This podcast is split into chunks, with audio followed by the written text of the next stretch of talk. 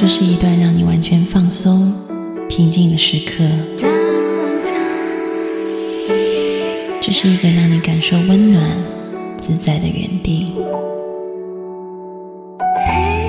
在当下，在这里，你可以真诚的面对自己。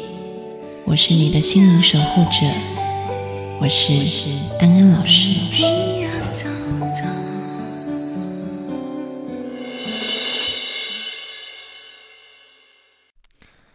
各位听众朋友，大家好，欢迎收听安心 So Good，我是安安老师。又到了每周和各位听众朋友在空中相会的时间。今天呢，我们要来回答听众朋友的提问。在回答之前，先提醒一下各位听众朋友，如果想要问安安老师问题的话，可以加入我的公众号，请搜八个字“读心女神安安老师”，加入进来以后。就可以看到提问的区块了。好，那我来念这位听众朋友的提问。安安老师，你好，收听你的课程很久了，很喜欢你对待心理学、国学以及神学包容的态度和融会贯通的方式。我以前接触的世界里，这三样无法共存，但你给我打开了一个新世界，也正是我很困惑，想要这样去尝试的一个世界。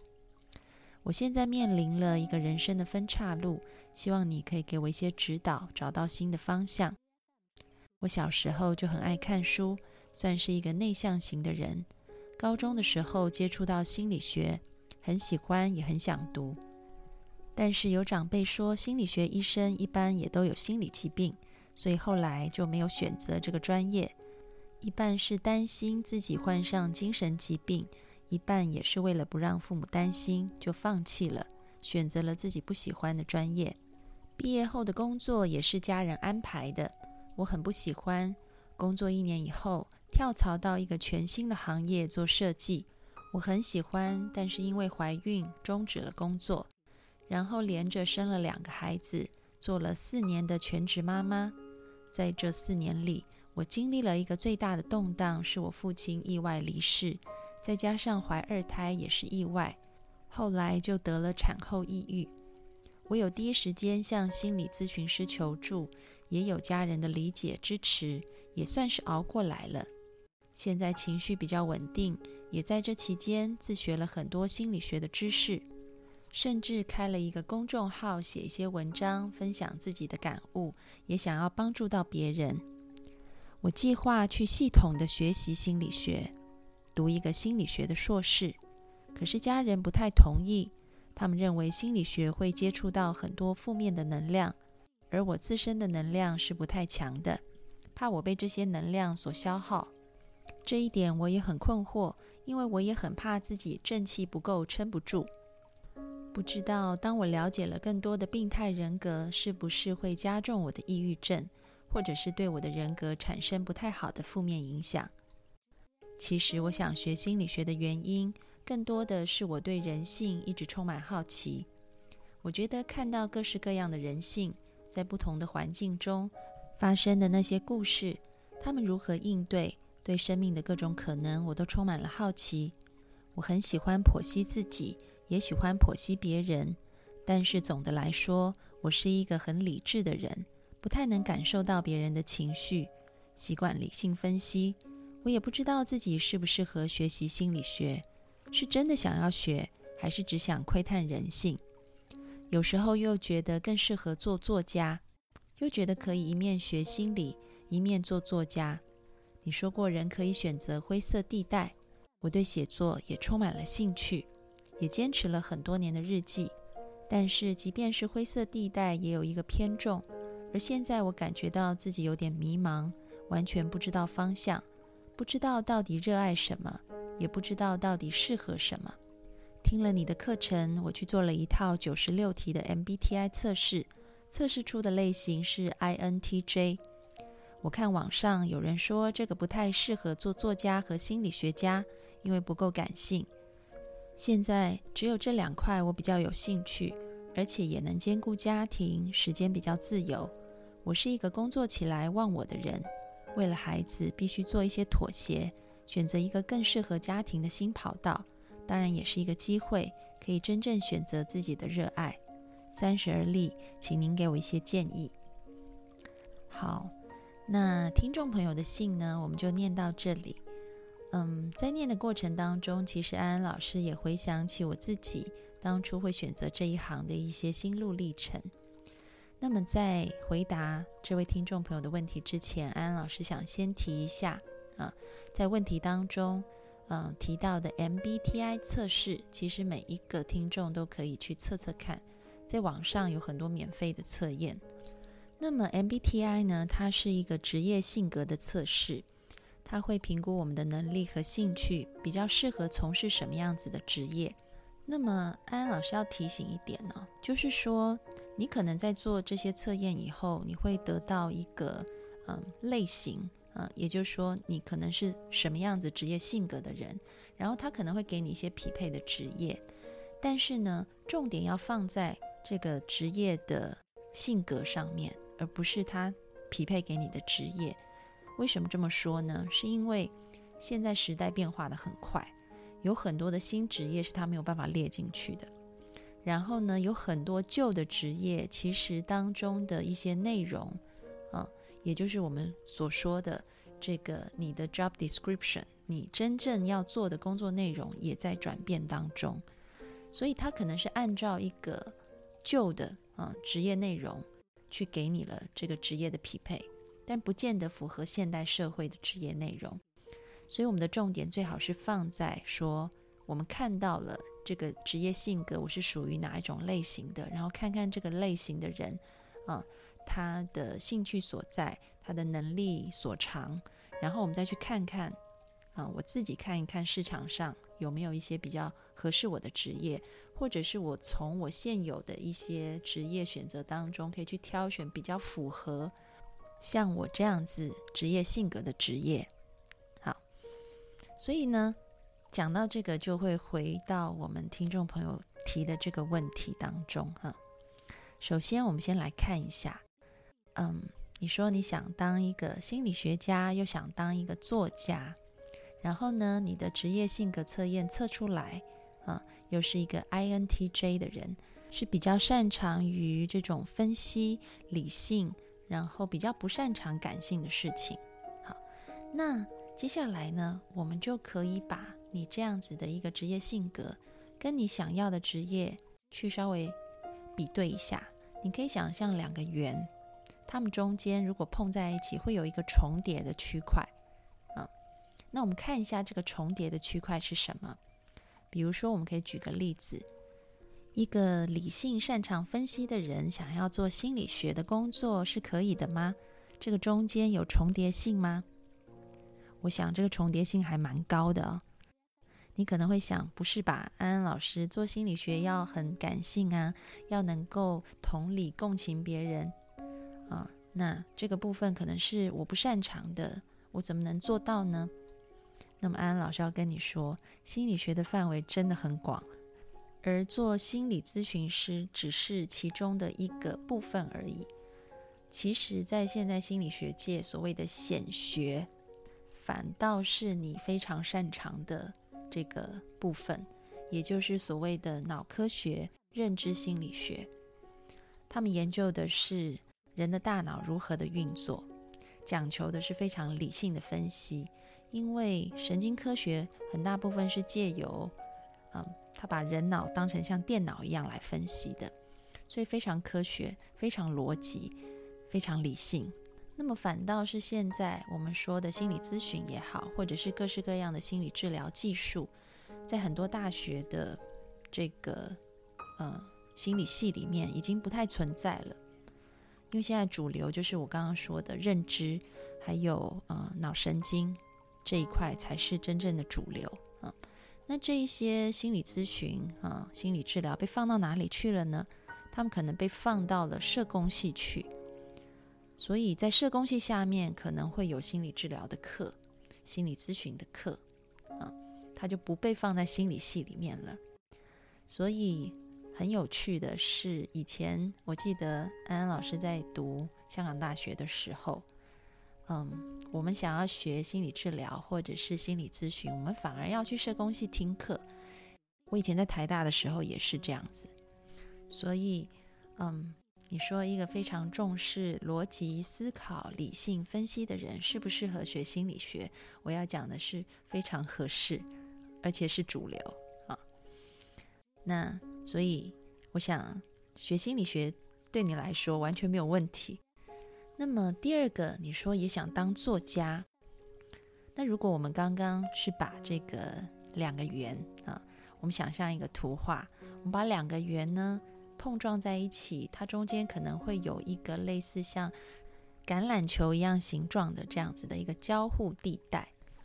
那现在呢，我们要把第三个圆圈放进来，这第三个圆圈就是你说你也想当一个作家啊，嗯，我们看看有没有共赢的机会啊。现在不是双赢，是三赢哈。那当我们把这个想当作家这个圆圈放进来以后，它跟刚刚我们说的这个橄榄球形状的地带会有交汇点吗？答案也是有的。而且你可以看看现在在国际上面非常啊声誉很好，然后卖的也非常好的畅销书的心理学作家。我讲的不是只有嗯国内啊，我讲的是国际上，他们大部分其实都是我刚刚说的。像是心理科普的作家，他们可能研究的就是认知的、脑神经的、非常科学的啊这一派的心理学。然后呢，再用一些比较通俗的语言，把这些非常我们说读起来很硬的东西，写成一个大家都可以接受的东西啊。目前国内也有一些书啊，就是比较偏向心理科普类的书，也是类似的一个风格。所以你完全可以做到，又学心理学，又当作家，而且你不是要去违抗啊你原本的性格的，而是你可以真的把你与生俱来的天赋才华给发挥出来。所以安安老师要说，今天你写这个信来啊，看了以后，我只能说我要恭喜你啊，你完全是可以发挥所长，大展拳脚的。所以各位听众朋友，当你们听到这里，你就可以理解，在一开头安安老师说的，你现在去做这些职业性格的测验啊，你可能是看自己的性格，然后不一定要完全的去照他列给你的这个职业内容，因为这个职业内容一直在更改。在很久以前，也许心理系就得教心理治疗、心理咨询，但现在已经不一样了啊。那么。可能在很久以前，当红作家都是写小说、写散文的，但是现在写科普的可能更红啊。所以要按照一个时代的趋势，这个职业内容会有改变的。你只要去看你的性格适合什么样的内容就好，而不要被这个职业名称、这个标签给定型了啊。好，那么至于另外一个问题呢，嗯，你问到说是不是学心理学，嗯。可能了解了更多病态的人格以后，会让自己产生一些负面的影响。我想这个答案可以说是也不是。可能听到以后，大家会想，嗯，这是什么回答？哈，听不明白。那么安安老师从两个面向来解释一下。啊，首先我们先来看一个量化的面向。啊，量化就是讲数据。那么根据美国他们的嗯，研究就发现说，精神科医生自杀的比率是一般人的三到五倍。那么，在所有的这个医疗的科别当中，呃，精神科医生自杀的比率也是最高的。那么，罹患忧郁症的比例也是最高的啊。那大家听到了这个数字以后，可能就会想说，到底是什么原因造成的呢？那么。嗯，这个研究也发现，大概就是两个原因啊，这就是我们讲的一个直化的研究了。那么一个人他得到心理疾病，其实通常是两种因素交互而成，一个就是他个人内在的因素，比如说基因，比如说性格啊，那另外一个就是外在环境，比如说可能他的家庭、他的社会成长背景等等。我打个比方，比如说，如果我们想要吃到红豆的话，那我们要种红豆，我们首先要有红豆种子啊。然后这个种子撒到土里面去以后，需要阳光、空气、水，它才会长大。所以你会发现，如果没有阳光、空气、水，可能这个种子也长不出红豆。但如果你丢的是一颗黄豆的种子，那它还是不会长出红豆来。所以就是它需要一个个人内在的条件以及外在环境的一个配合，才会显现出来，长出红豆来。心理疾病也是一样。那回到我们刚刚说的，为什么精神科医生他的这种忧郁症啊、自杀的比率都比较高？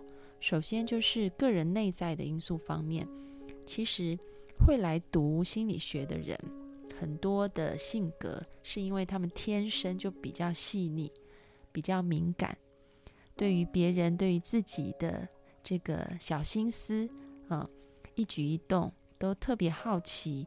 也特别想要去探究，所以这样子的一个性格，无论他今天有没有做这一行，他可能都比别人容易得到心理疾病。但是也因为他这种纤细敏感的性格，所以也才让他，嗯，有能力有办法可以去读心理学。那这是一点。那第二点呢，讲的就是一个外在环境的因素，那就是。如果已经很纤细、很敏感，又读了心理学，然后做了这一行以后，那可能在诊间，你每天又看到很多很悲惨的来访者，哈，听到他们的人生故事，那可能你也会比较容易受到影响。可能对方都还没有开始哭，你已经很想哭了，啊，因为觉得啊，他们的创伤真的很大，然后自己又这么纤细敏感。